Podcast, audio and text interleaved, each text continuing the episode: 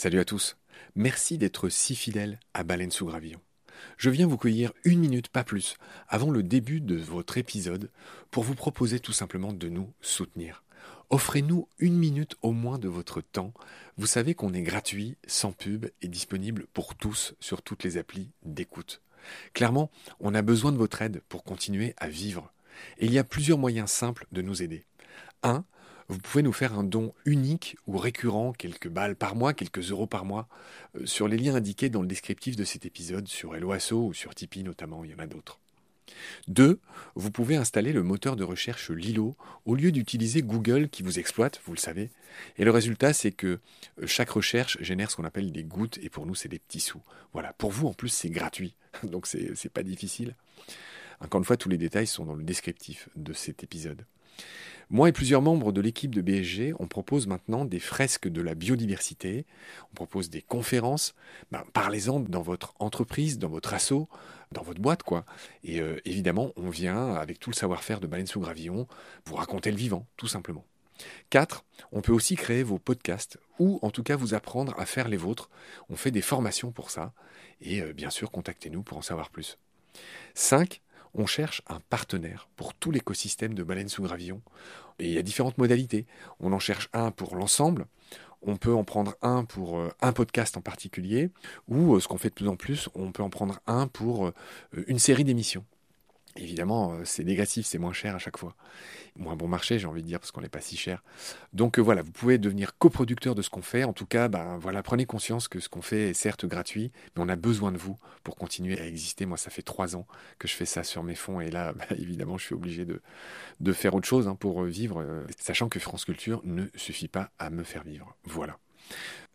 Pour nous joindre, c'est simple, contact at baleinesougravillon.com. Tous les détails sont dans le descriptif de l'épisode. Je vous laisse maintenant retrouver l'épisode du jour. Je vous dis merci, salut, à bientôt.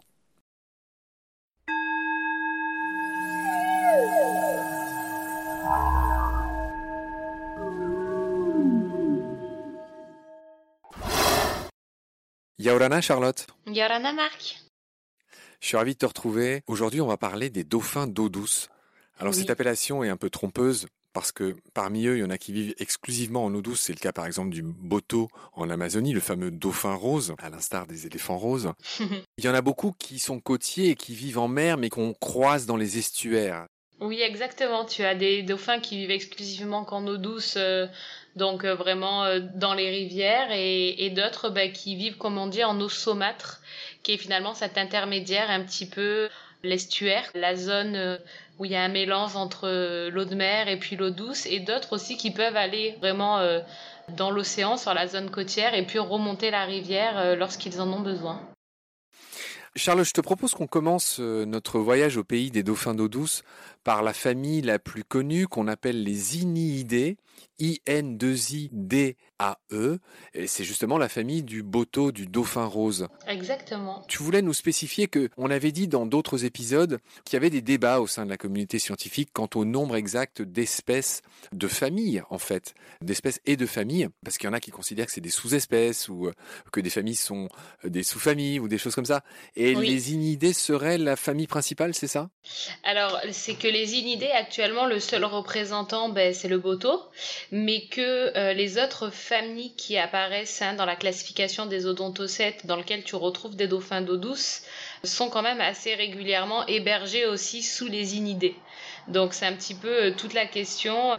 Par exemple, euh, tu as une famille où on retrouve le dauphin de la Plata, ben, celui-là, dans certaines classifications, tu le trouves chez les inidés ou dans sa propre famille. Et c'est ce qui nous amène un petit peu à cette variabilité du nombre de familles chez les odontocètes. Intéressant. Comme on l'a dit, je te propose qu'on commence par parler du boto, qui est celui qu'on connaît le mieux tous les deux. Il se trouve que j'ai nagé avec des botos D'accord. au Pérou. Euh, il y en a au Pérou aussi, hein, il y en a au Brésil, au Venezuela, enfin il y en a dans toute l'Amérique du Sud des, des botos et j'ai eu cette chance. Voilà, c'est vrai que c'est impressionnant quand même de, de nager avec ces dauphins roses. Ils sont vraiment roses. Par quoi tu voudrais commencer même par nous éclairer sur le boto En toute honnêteté, je pense que le boto, euh, lorsqu'on parle des dauphins d'eau douce, c'est celui qui nous vient peut-être en premier à l'esprit de par ben, sa couleur, comme tu nous l'expliquais, euh, rosée. Et quand même, moi, je trouve sa morphologie qui fait un peu... préhistoriques, je sais pas si c'est le mot, mais ce long bec, ces nageoires pectorales qui sont vraiment énormes. Euh, c'est pour moi vraiment un dauphin assez atypique et surtout qui a un mode de vie qui est complètement euh, fabuleux, enfin, que ce soit ces techniques de chasse. Les dauphins d'eau douce, hein, une des caractéristiques vraiment communes qu'ils ont et qui les rassemble tous, c'est le fait que leurs euh, vertèbres au niveau des cervicales ne sont pas soudées, ce qui leur donne vraiment un mouvement de la tête qui est assez impressionnant et qui leur permet ni plus ni moins, bah, dans un habitat comme dans les rivières, d'aller fouiller dans les racines, entre les arbres, etc. Des yeux tout petits aussi chez les botos, hein, pour les dauphins d'eau douce, on parle vraiment d'espèces qui sont quasiment aveugles et qui vont donc solliciter davantage ben, leur sixième sens, l'écolocation, sur lequel on reviendra un petit peu plus tardivement.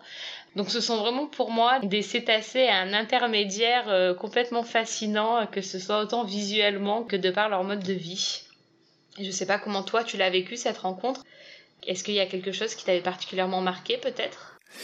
J'ai eu l'impression de rencontrer un, dinosaure. C'était une apparition. C'est un animal mythique. Euh, déjà, dauphin rose. Enfin, tu vois, même quand il connaît rien, dauphin rose, tu te dis, mais attends, mais c'est une blague. Enfin, c'est pas possible. Complètement. J'ai eu la chance de remonter l'Amazone pendant six jours sur un bateau partant de l'embouchure de l'Amazone à Belém et je suis remonté euh, bah, jusqu'à Manaus c'est cette grande ville brésilienne. Mhm. Et on s'était arrêté euh, au bout de trois jours dans un bled paradisiaque qui s'appelle Santarem. Et je sais plus où on en avait vu. Alors oui, j'avais parlé du Pérou parce que j'en ai vu d'autres au Pérou, donc je confonds un peu les deux euh, rencontres. Mais ce qui m'avait marqué, c'est que l'eau de l'Amazone, elle est très noire, elle est très obscure. Tu l'as dit, ils ont des petits yeux, ils sont presque aveugles. Et voilà, c'est la première chose qui m'a marqué chez eux, avec leur très long rostre et leur espèce de bulbe qu'ils ont sur le devant de la tête. Oui, je les ai trouvés assez joueurs. Enfin, c'est un peu euh, classique finalement ce que j'ai vécu. C'est-à-dire qu'ils étaient là, tu pouvais nager avec eux. Enfin, ils n'étaient pas euh, craintifs. Ils apparaissaient, disparaissaient. Le problème, c'est que l'eau est tellement noire que même quand ils sont à un mètre de toi, tu les vois pas, en fait. C'est ça, ouais, exactement. c'est dommage parce que tu ne les vois que quand ils sortent la tête hors de l'eau, ce qui est assez rare. Tout le grand jeu, c'est de voir quand ils euh, sortent un peu la tête hors de l'eau, quoi. Ce qu'ils font assez rarement. Exactement. On va compléter un peu nos connaissances sur le boto. Il a beaucoup de noms. Boutou, Butu, Dauphin Rose de l'Amazone ou Ini de Geoffroy. Ouais. Inia geoffrensis, hein. c'est ce qui a donné le nom de cette famille, les Inidés dont on a parlé avec toi tout à l'heure. J'ai envie de parler de leur couleur rose, dire que ça vient de la vase et de la végétation décomposée de l'Amazone qui donne cette couleur de thé au milieu aquatique avant tout. Et une fois que tu les sors de l'eau, les dauphins roses, ils deviennent plutôt gris en fait, avec certes des marques roses, mais c'est plutôt l'eau qui leur donne cette couleur, une eau qui est une couleur quasiment de café dans l'Amazone. Je sais pas si tu y es allé toi. Non, moi je connais pas du tout. Euh, c'est bien pour ça que j'écoute ton témoignage avec attention. Euh, mais oui, oui, c'est exactement ça. C'est vraiment l'habitat dans lequel ils évoluent qui accentue ce côté rosé chez l'espèce. Mais on peut pas proprement parler d'un dauphin qui a la peau complètement rose. Ouais. C'est un des plus grands dauphins d'eau douce du monde. Il peut quasiment faire 3 mètres. Oui. Pour 150 kilos. Il a un bec très fin. Tu as déjà parlé des vertèbres cervicales et c'était bien euh, de le faire. Euh, voilà, l'habitat, j'en ai parlé aussi, euh, surtout dans l'Amazone et l'Orénoque, mais on en trouve aussi euh, bah, côté péruvien, qui est aussi le bassin de l'Amazone. Hein. Il y en a en Bolivie, il y en a au Colombie, il y en a en Équateur. Bassin Amazone-Orénoque, je l'ai déjà dit. On estime sa population à moins de 100 000 individus aujourd'hui, ce qui me paraît beaucoup. Il me semble qu'il y en a. Moi, je sais pas si tu as des chiffres, toi, sur les populations du Boto. C'est le dernier chiffre que j'ai également, une population de moins de 100 000 individus, ce qui me paraît, en toute honnêteté, un petit peu euh, exagéré quand on prend un petit peu de recul et qu'on regarde actuellement où en sont les autres populations de dauphins d'eau douce qui connaissent des menaces qui sont quand même assez similaires au boto. Donc je pense qu'on peut prendre ce chiffre avec euh, précaution. Ouais, pour les fans des zoos dont je ne suis pas, il y a un spécimen qui est visible aux zoos de Duisburg en Allemagne. Et puis je finirai en disant que pour les Indiens d'Amazonie, le boto est un coquin qui est un peu l'équivalent des sirènes dans la mythologie grecque, qui attire bah, surtout les, les hommes euh, dans le fleuve et qu'il est aussi capable de se transformer en jeune homme pour aller séduire leurs femmes qui sont restées à la maison. C'est vraiment un truc assez spécial. Voilà ce qu'on pouvait dire sur le boto. Est-ce que tu veux ajouter quelque chose non, sur les inidées Non, non, non, tout bon. Moi, j'ai envie d'ajouter quelque chose, c'est qu'il ne faut pas confondre le boto avec une autre espèce de cétacé qui s'appelle le tucuxi, T-U-C-U-X-I, qu'on trouve dans notre Guyane française. Son nom aussi, c'est la sotalie. Euh, Sotalia, c'est son nom de genre. Et là, c'est un dauphin qui vit dans les estuaires, mais qui ressemble beaucoup plus déjà à nos dauphins communs. Euh, mais voilà, qui a cette particularité de pouvoir remonter un petit peu dans les estuaires. C'est pour ça que je, que je le mentionne, mais pour le coup, c'est clairement plus un dauphin de mer. Hein. La Sotalie, tu en as entendu parler?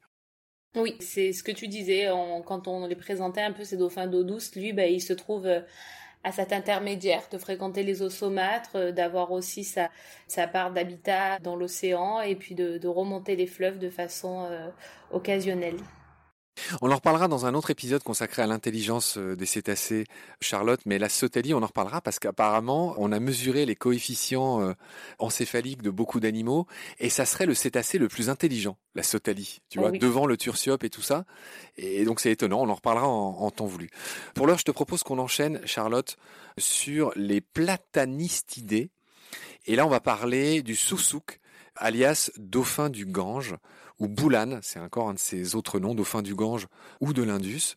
Euh, qu'est-ce qu'on peut dire sur le dauphin du Gange? Il ressemble un peu au, au Boto, hein, sauf qu'il est plus noir, plus gris. Oui, complètement. Donc, euh, il est un petit peu plus gris. Après, au niveau du rostre, on retrouve euh, cette spécificité d'un rostre très long, comme on disait, un melon aussi assez marqué. On est au niveau d'un poids quand même sur un dauphin qui est un petit peu moins costaud que le dauphin dont on vient de parler, du Boto. Les qui c'est plutôt autour de 80-90 kilos. Et puis, on est sur une espèce qui est aussi en danger. Et là, si on parle un petit peu de leur euh, de leur statut, un statut euh, qui est considéré comme vulnérable actuellement, avec des données par contre complètement insuffisantes au niveau de la population. C'est vrai que le Boto, on estimait euh, tout à l'heure ensemble, on se disait que les derniers chiffres, on était une population un petit peu autour de 100 000 individus. Là, celui-ci, on n'a aucune idée de la taille de la population actuelle. Ouais. Donc ce dauphin, le dauphin du Gange, le Soussouk, il vit, comme son nom l'indique, dans la péninsule indienne, donc Gange, Brahmapoutre, Karnapouli. Son aire s'est considérablement réduite euh, par rapport euh, à autrefois. Et on rappelle que comme le Boto, le dauphin du Gange, il est exclusivement dulce-aquicole, c'est-à-dire qu'il ne vit que dans l'eau douce, hein, contrairement à la Sotalie dont on parlait avant et à d'autres qu'on va voir euh, par la suite. Est-ce que tu veux ajouter quelque chose sur le Sousouk, sur le dauphin du Gange? Non. Alors je te propose qu'on enchaîne sur, on va encore une fois changer de continent, on va parler des pontoporidés, et là il s'agit du dauphin de la Plata. De la Plata, oui. Qu'est-ce que tu peux me dire Charlotte sur le dauphin de la Plata? Donc le dauphin de la Plata, hein, donc euh, une espèce de, petit cétacé qui vit dans les eaux côtières sud-est de l'Amérique du Sud. C'est un dauphin d'eau douce également, mais qui peut fréquenter euh, la zone des estuaires et les eaux salées. Donc on est vraiment sur sur un dauphin qui peut parcourir les deux habitats. Un dauphin finalement sur lequel on a très très peu d'informations aujourd'hui, que ce soit autant sur son statut de conservation que sur l'estimation de sa population. On se retrouve assez pauvre en termes de données si ce n'est que malheureusement c'est une espèce vulnérable qui est de moins en moins observée. Ok Charlotte, donc le dauphin de la Plata ou le dauphin franciscain, c'est son autre nom, son nom scientifique c'est Pontomporia blainvilli. Blainville était un explorateur français. C'est ça. C'est tout ce que je sais de lui, il a en tout cas laissé son nom à cette espèce. Donc typiquement, le Pontoporia, enfin le dauphin de la Plata, il vit dans les estuaires, donc il est, c'est ce que tu disais, un peu les eaux saumâtres. Voilà, il n'est pas exclusivement d'eau douce comme les deux dont on parlait avant. J'ai moi-même pas grand-chose à ajouter. C'est un dauphin argentin. Le Rio de la Plata, c'est bah, c'est la grande rivière qui coule à Buenos Aires. Voilà, ce dauphin, on le trouve là-dedans. J'ai pas de chiffres sur ses populations, malheureusement, mais je crains que lui aussi, il en reste pas des masses. Oui, c'est exactement ça. Bah, son statut IUCN hein, euh, pose un petit peu tes dires, comme tu dis. On est quand même sur une espèce qui est considérée comme vulnérable malgré l'absence de données. Euh, donc on se rapporte tout simplement aux observations hein, dans ces moments-là. Et c'est vrai bah, que les observations de cette espèce sont de plus en plus rares. C'est vrai que les, dauphins d'eau douce, en règle générale, comme on le voit aujourd'hui, on se retrouve avec euh, assez peu de données et finalement à un moment où ils ont tous des statuts de conservation qui sont très préoccupants et on est sur des populations qui sont très très menacées, comme on le disait euh, précédemment, euh, en raison bah, de la pêche et des barrages et de la modification de leur habitat. Et le fait qu'on ait amené cette proximité entre l'homme et ces animaux fait que ces animaux bah, sont de plus en plus menacés. Charlotte, on va enchaîner. On va parler du dauphin de l'Irrawaddy. Alors lui, pour le coup, de tous ceux dont on parle, c'est le plus reconnaissable. Il ressemble à une sorte de beluga en version gris. C'est ça. C'est-à-dire qu'il n'a pas de rostre. Le dauphin de l'Irrawaddy, Orcaella brevirostris, hein, son nom latin le dit, Orcaella nom de genre brevirostris, donc un, bah, rostre court, en fait il en a même pas de rostre pour ainsi dire. Alors lui on le trouve euh, pareil en Asie du Sud-Est, et c'est pareil, hein, il est plutôt dans les estuaires, mais il est aussi euh, marin, mais il est capable de remonter un peu dans les fleuves, hein, c'est ça. C'est exactement ça. Donc on est sur euh, un dauphin qui peut atteindre autour de 100-130 kilos à peu près à l'âge adulte qui a une durée de vie d'une trentaine d'années. Comme son nom l'indique clairement, sa zone de répartition, bah, c'est l'Irrawaddy et le Mekong. C'est un dauphin, c'est qu'on appelle le dauphin du Mekong. Oui, alors je vois qu'on l'a distingué d'une espèce australienne qui lui ressemble beaucoup, qui s'appelle le dauphin à aileron retroussé d'Australie. Les deux espèces sont distinctes, c'est maintenant clair. On le voit dans leurs aires de répartition. Que dire de plus euh, C'est quand même un dauphin océanique hein, euh, qui nage en groupe euh, entre 10 et 20 individus. C'est ça. Exactement.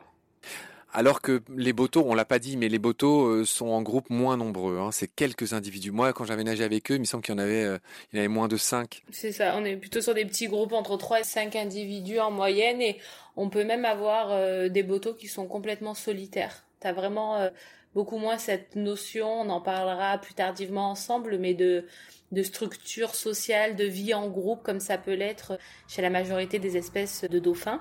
Les dauphins d'eau douce, ils ont vraiment tendance à vivre en petits groupes, voire euh, avoir une vie plutôt solitaire. Ok, c'est le moment, c'est le moment où sonne le glas dans notre podcast, euh, chère Charlotte. On va dire un mot sur le dauphin de Chine. L'hypothèse vexillifère, l'hypothèse vexillifère de son petit nom scientifique, le dauphin de Chine, tout simplement, serait éteint. On va pas faire durer le suspense trop longtemps.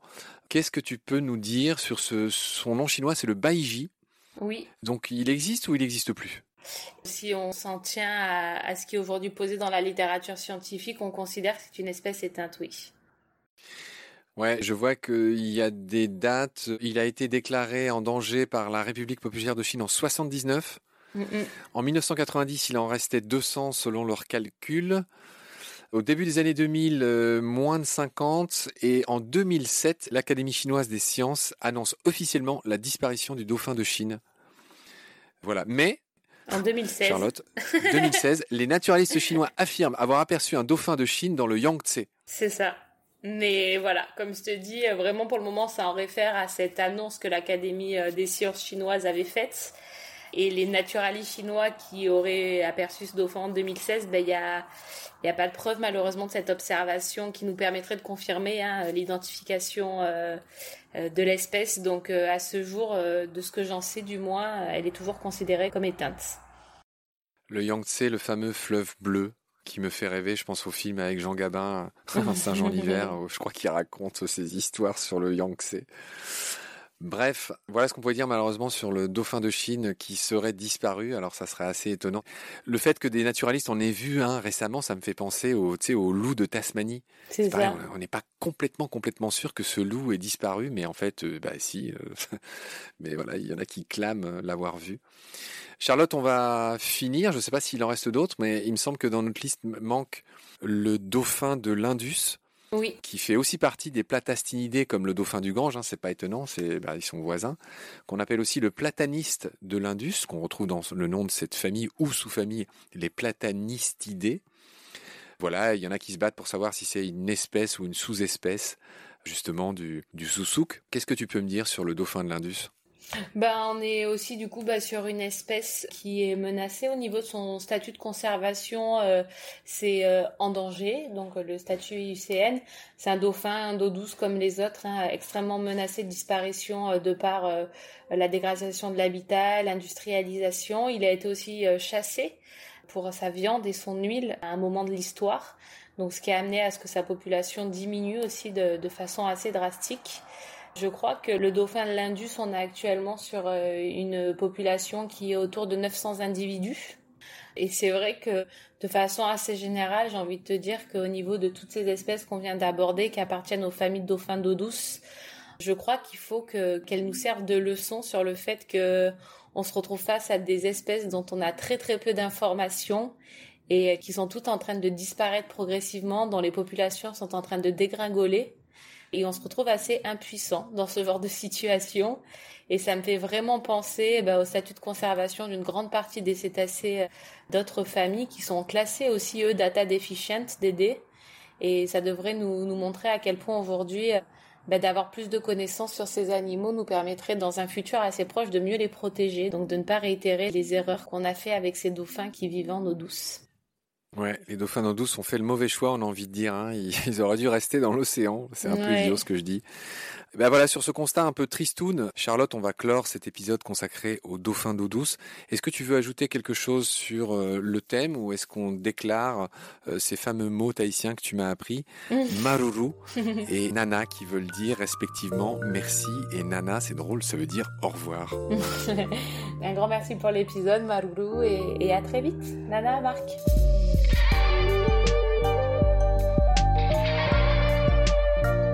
C'est la fin de cet épisode.